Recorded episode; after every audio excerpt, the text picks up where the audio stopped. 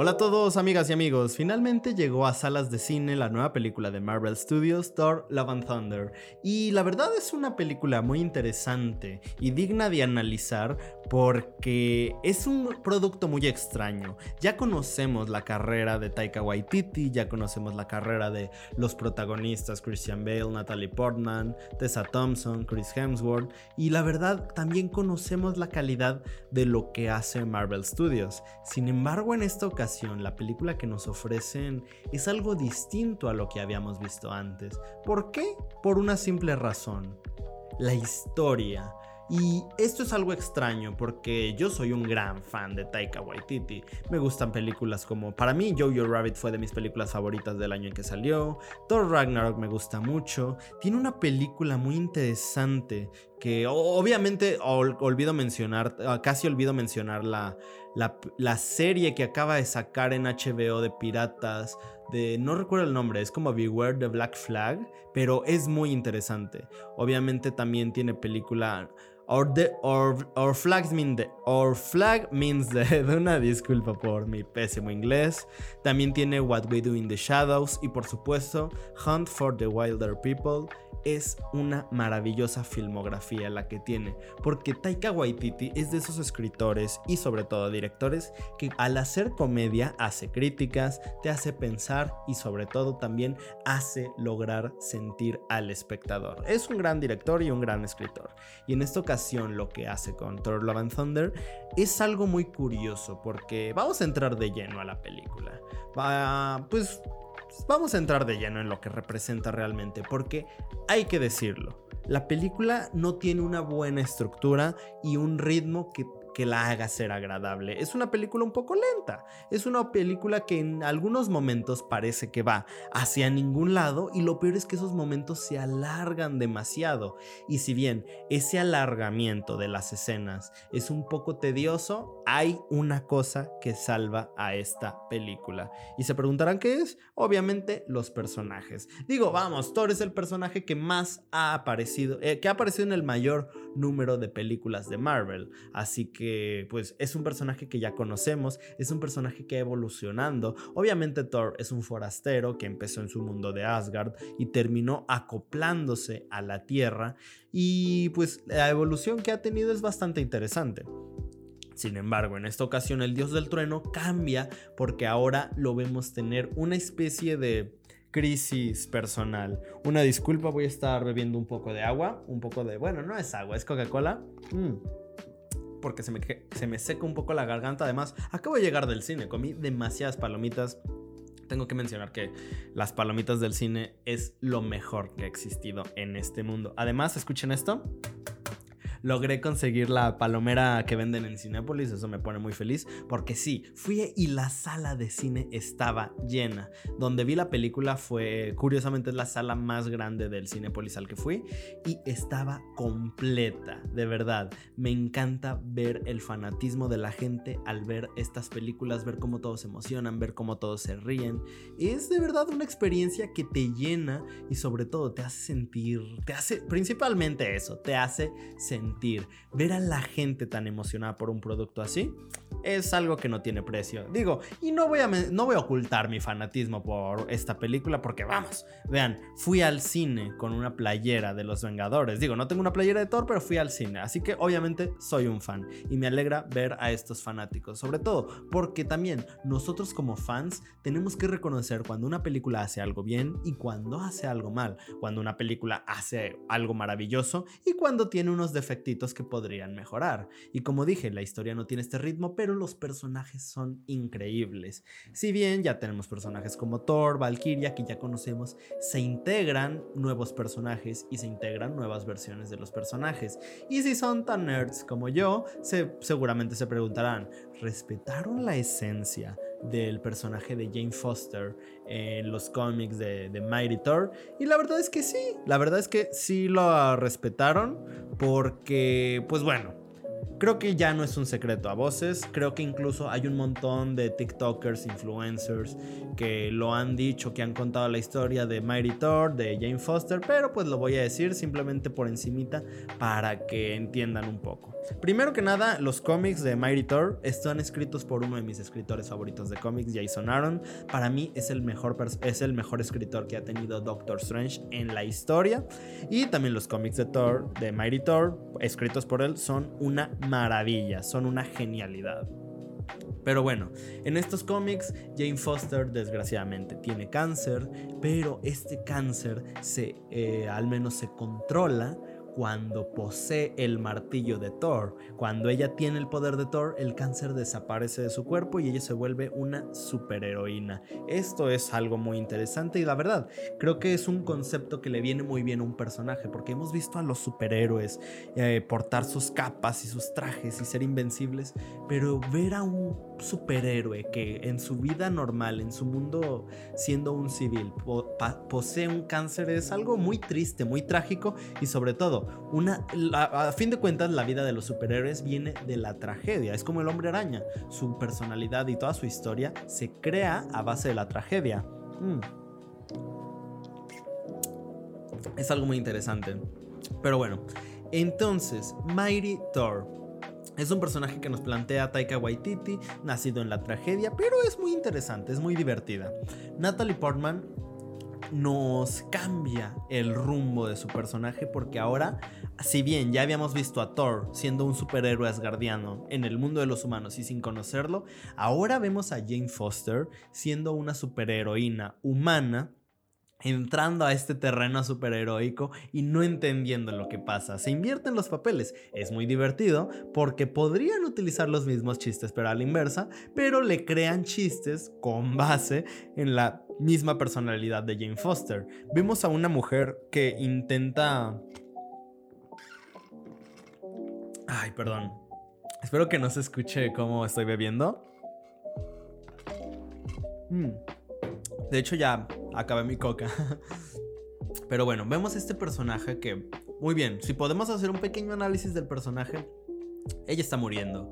Y verla tan feliz, tan eh, emocionada por combatir a los villanos y buscar una frase de superheroína y hacer estas cosas es muy trágico, pero a la vez es la esencia del personaje como tal y es muy divertida.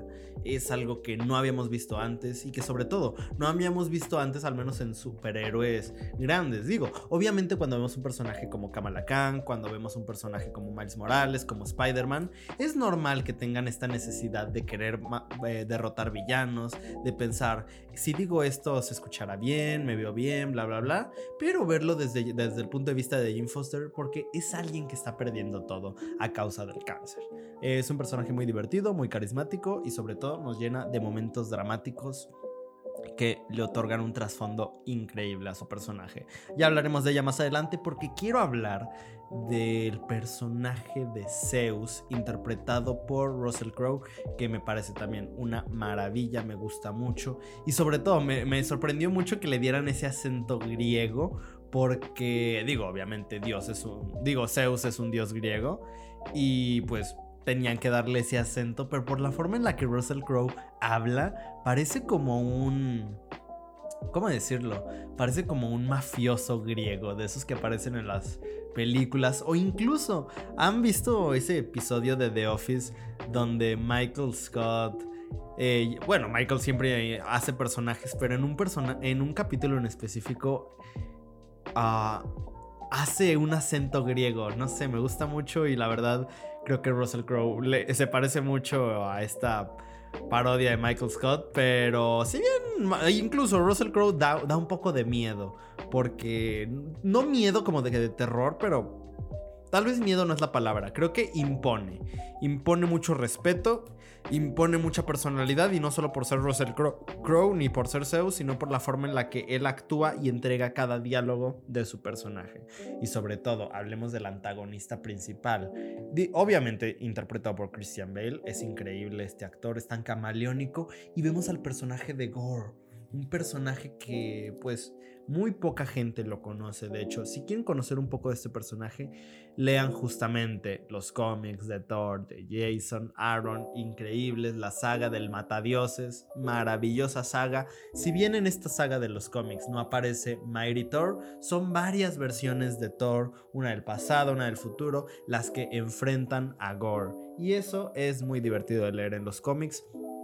Y justamente el personaje de Gore en los cómics, en la saga de Original Sin, ahí se explica que Gore fue el que le dijo a Thor eh, las palabras, ah, no les voy a decir por qué, porque es un spoiler muy grande de esta saga de cómics que les recomiendo que lean, donde justamente Thor pierde su martillo y se vuelve indigno. Y obviamente nos entregaron una de las mejores sagas de Thor de los últimos años. Digo, Thor tiene muchas sagas de cómics, se las voy a recomendar al final del video, del audio, perdón, este es un podcast, solo es un audio.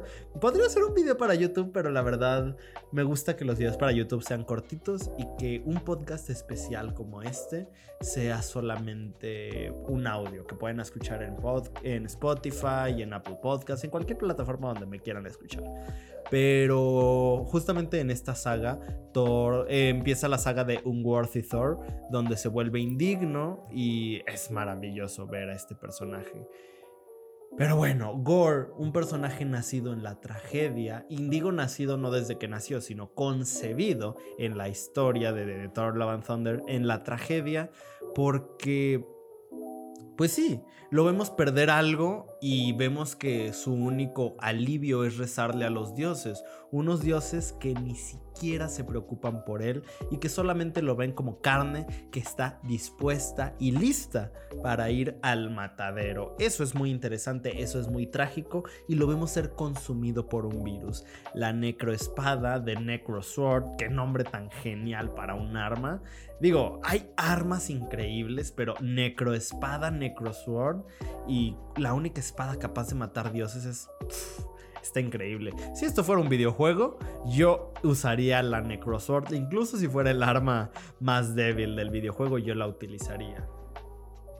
Es un personaje muy divertido. Y divertido no porque jaja cuenta chistes, sino porque de verdad, en el momento en el que aparece en la pantalla, ¡pum! La atmósfera cambia.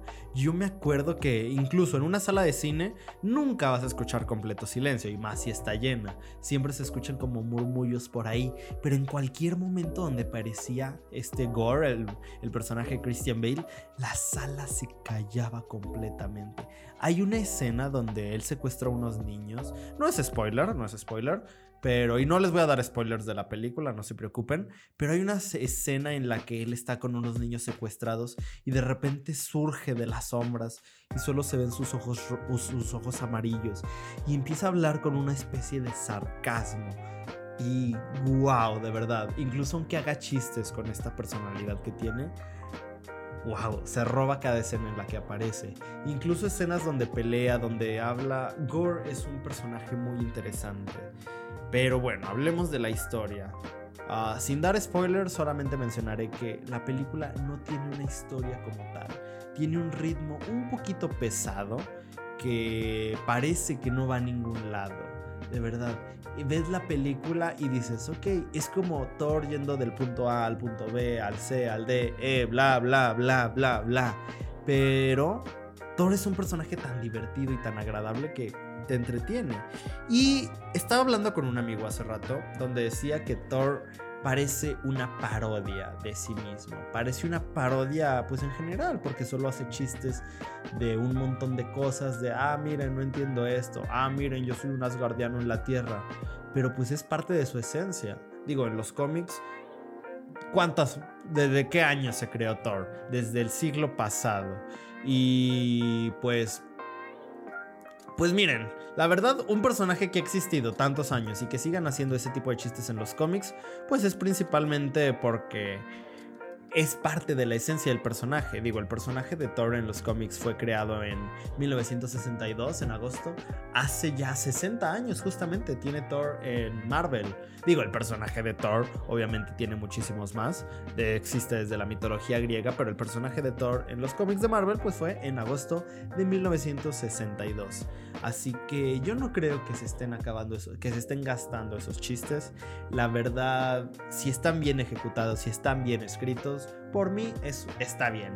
Creo que Taika Waititi entiende perfectamente lo que es Thor, su esencia, sobre qué está construido y entrega un personaje pues muy interesante que la verdad me divierte muchísimo y la verdad me gustó mucho esta película. Creo que los chistes en general están bien porque hay una regla en la comedia y no solo en la comedia, creo que en cualquier obra de ficción donde esto se puede aplicar en comedia, en cine, en teatro, donde no puedes repetir la misma acción varias veces. Digo, esta es una regla que se puede romper. Ejemplos como eso están, por ejemplo, Family Guy, donde Seth MacFarlane le gusta mucho repetir un chiste tantas veces hasta que deje de dar risa y ser molesto, pero seguirlo repitiendo hasta que esa incomodidad te vuelve a dar risa otra vez. Tenemos claro la, escena de mami, mami, mamá, de Stewie, o el... Ah, ah, de Peter Griffin cuando hacen una parodia de, de, Willy Wonka y la fábrica de chocolate, muy divertida. Willy Wonka y la fábrica de chocolate es el nombre de la película original, para que no digan, hey, ¿no, ¿no te refieres a Charlie y la fábrica de chocolate? No, esa es la de Tim Burton. La otra es la de Gene Wilder. ¿Gene Wilder? No, Gene Wilder una de mis películas favoritas y creo que Gene Wilder es de mis actores favoritos. Si quieren una recomendación de una película de él, creo que definitivamente vean cualquier película de Mel Brooks donde él haya salido, como por ejemplo The Producers o por supuesto The Young Frankenstein. Muy divertida, es un excelente comediante. Y ya que estamos hablando de comediantes, de verdad, Taika Waititi es un buen comediante. Vean lo que hizo en Jojo Rabbit. Jojo Rabbit no es una comedia, pero logra sacarte risas a momentos. Su serie que no he acabado de ver, voy a la mitad, justamente Or Flag Means Dead, es muy divertida, es interesante y es una excelente parodia de lo que son los piratas. Y Thor Love and Thunder también es una película divertida y yo la veo más como una comedia que como una película de acción porque como comedia funciona más porque los chistes te divierten y te logran distraer de esta trama que se siente pesada a veces. Porque hay películas que son de aventura, donde vemos a los personajes ir de un lado a otro. Sin embargo, en esta película, ver a Thor viajar, a Thor y sus amigos viajar de un lado a otro, en algunos momentos se tiene que tomar su tiempo para establecer nuevas atmósferas, como cuando llegan al planeta de Zeus, cuando están con los guardianes de la galaxia, cuando llegan a New Asgard es establecer nuevos escenarios, nuevos, nuevos ambientes y la película se toma su tiempo en eso y creo que es su mayor punto en contra. Hablemos de lo técnico. La música...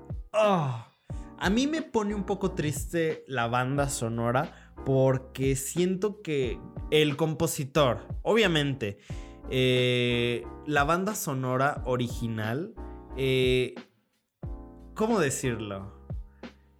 Digo, el compositor es uno de mis compositores favoritos, es Michael Giacchino. Él ha compuesto música para un montón de películas, para un montón. Para empezar, hizo la música de Up, de Batman, de Zootopia, Inside Out, Rogue One, Spider-Man No Way Home, eh, An American Pickle, Jojo Rabbit también, Los Increíbles 2, Jurassic World, la saga del planeta de los simios de, de ay, ¿cómo se llama este director? El director de, de Batman, de Matt Reeves, de Doctor Strange, de Star Trek Beyond, de Jupiter Ascending, o sea, con todas estas películas que ya mencioné, nos damos cuenta de que el currículum, el currículum de Michael Giacchino es enorme y ha compuesto canciones icónicas. Eh, vamos a hacer un ejercicio. Les voy a, tararear unas canciones de algunas de estas películas que él hizo. Y ustedes me van a, pues ustedes en su mente van a decirme si lograron captar. Para empezar, esta.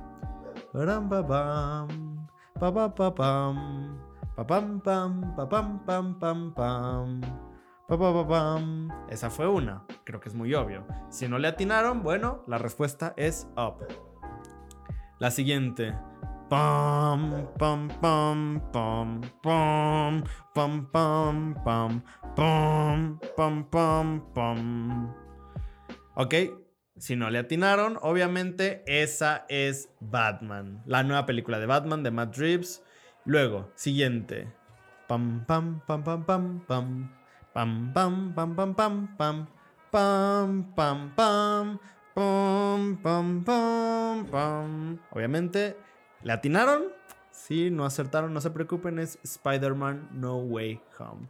Y pues bueno, un montón de películas así ha compuesto Michael Giacchino. Sin embargo, ah, ¿cómo decirlo?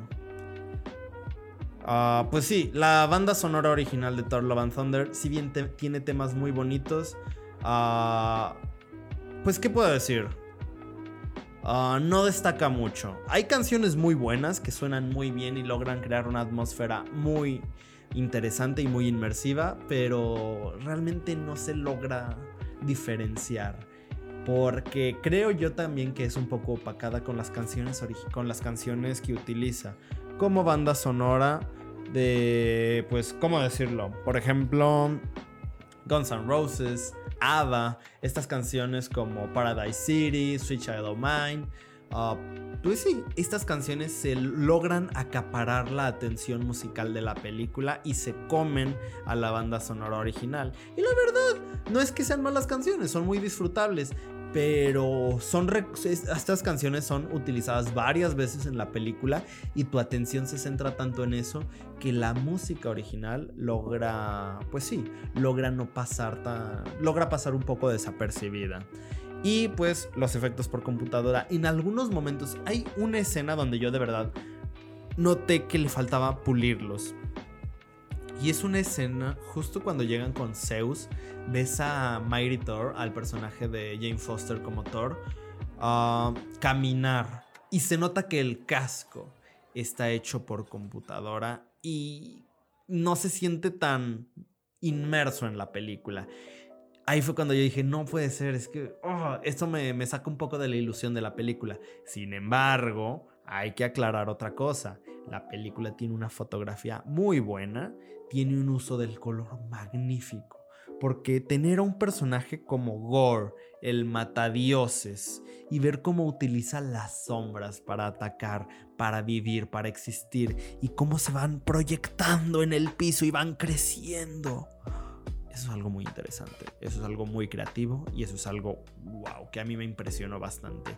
Y explotan ese recurso al, al 100%, porque incluso vemos a Gore vivir en un planeta en blanco y negro donde ni siquiera el color se atreve a entrar. Eso ya, incluso ese misma, esa misma línea de diálogo es ya, de verdad te hace, wow, te hace darte cuenta del peso de este personaje. Eso es algo que me gusta mucho. Pero, pues bueno, ah, vemos estos personajes entrar, toda la película cambia de color, se vuelve blanco y negro. Y pues evidentemente el poder del Mjolnir, de otras armas como el Stormbreaker, hacen que haya pequeños espacios con color. La verdad yo lo vi y dije, wow, ¿cómo le habrán hecho? Digo, porque puedes hacer una máscara, pero que se sienta tan tridimensional esto... Es un trabajo de mapping muy, muy, muy cañón, de verdad. Es increíble el uso, el, la colorimetría que tiene esta película es maravillosa. De hecho, creo que deberían añadir, ese es un buen tema para un debate, pero creo que si lo debato con alguien debería ser con un experto o al menos alguien que sea que maneje bien el tema del color en el cine porque el deberían dar un premio Oscar, deberían agregar una categoría como mejor color Creo que es un tema muy importante y deberían dar un premio a eso. La colorimetría de esta película es muy buena y la verdad eh, me alegra que esta película sea tan tenga tanto color y tanta luz, porque últimamente no hacemos películas tan oscuras, tan sombrías, literalmente donde todo siempre está ocurriendo en las sombras, que una película así de colorida viene bastante bien. Pero bueno, esta fue mi opinión de Thor Love and Thunder. Ya hablé de lo bueno y de lo malo, ya hablé de lo que me gustó, de lo que no me gustó. Para mí esta película es un 7. Eh, si te centras en lo negativo, no la vas a disfrutar. Si te centras en lo positivo e ignoras lo negativo, pues no está siendo crítico, de verdad. Hay que ver las películas como lo que son. Y hay que reconocer lo bueno, hay que reconocer lo malo. Para mí la película es un 7. ¿Por qué? Porque me entretuvo, me divirtió, yo me reí, disfruté y me gustó mucho lo que vi. Eh, estoy consciente de sus fallos, pero pues bueno, así como nos gusta comer comida chatarra, aunque nos haga daño, hay películas que pues en algún momento decimos, tal vez no es tan buena, pero me gustó, me divirtió. ¿Estamos mal por eso? Claro que no. Yo soy un gran fanático de Taika Waititi. Si no lo fuera, no tendría un póster de Jojo Rabbit en mi estudio y pues la verdad, a mí cualquier cosa que haga este director, yo siempre la voy a ver con un gusto enorme. Recordemos que pronto ya va a empezar a trabajar en una película de Star Wars. Para mí eso me tiene muy emocionado porque el director sabe perfectamente cómo marcar su estilo propio en cualquier saga en la que entre, en cualquier historia y en cualquier personaje. Así que, pues bueno, este fue el podcast de Cineclub hablando sobre Thor, Love and Thunder. ¿Qué opinan ustedes? Estaría interesante tener un diálogo, desgraciadamente aquí en Spotify, en Apple Podcasts, en Anchor, en cualquier plataforma donde estén escuchando este podcast pues no podemos dialogar, pero podemos abrir un espacio de debate en cualquiera de nuestras redes sociales, ya saben. A mí me pueden seguir personalmente como arroba I'mHubis en Twitter, arroba soyhubis en Instagram y a la página de Cine Club pues nos pueden seguir en Instagram, en Facebook, en Twitter, en TikTok, en YouTube. Ahí pues pueden comentar en los videos y pues tengamos un debate sobre lo que es esta película de Thor Love and Thunder. ¿Ustedes la disfrutaron? Yo la verdad, lo que más me gusta de Thor es que si bien todas las películas de Marvel parece que van siguiendo una saga enorme, creo que las películas de Thor son muy centradas en su propio mundo y en su propio universo. Creo que es lo que más me gusta, que de verdad Thor parece una saga chiquita adentro de una macro saga que es Marvel Studios y se siente como un mundo totalmente aparte y eso es lo que a mí me encanta. Pero bueno, esta fue mi opinión de Thor Love and Thunder. Me gustaría comentar con ustedes, ya saben, sigan nuestro podcast, sigan nuestros videos, nuestros TikToks. Los hacemos solamente para ustedes, para, pues sí, para entretenernos un rato, para hablar de esto que nos gusta tanto, del cine. Y me encanta tener esta interacción con la gente, ver cómo de repente todos podemos platicar en las cajas de comentarios y debatir y hablar. Esto es... Ah, Muchas gracias a toda la gente que nos ha estado apoyando porque el canal ha estado creciendo muchísimo y muy rápido y eso me hace muy feliz porque he encontrado amigos maravillosos. Pues bueno, muchas gracias por escuchar este podcast y seguramente nos estaremos escuchando la próxima semana con el estreno de Elvis de Baz Luhrmann. Nos vemos en la próxima. Adiós. Aquí tenemos cine latinoamericano Comercial. De oro.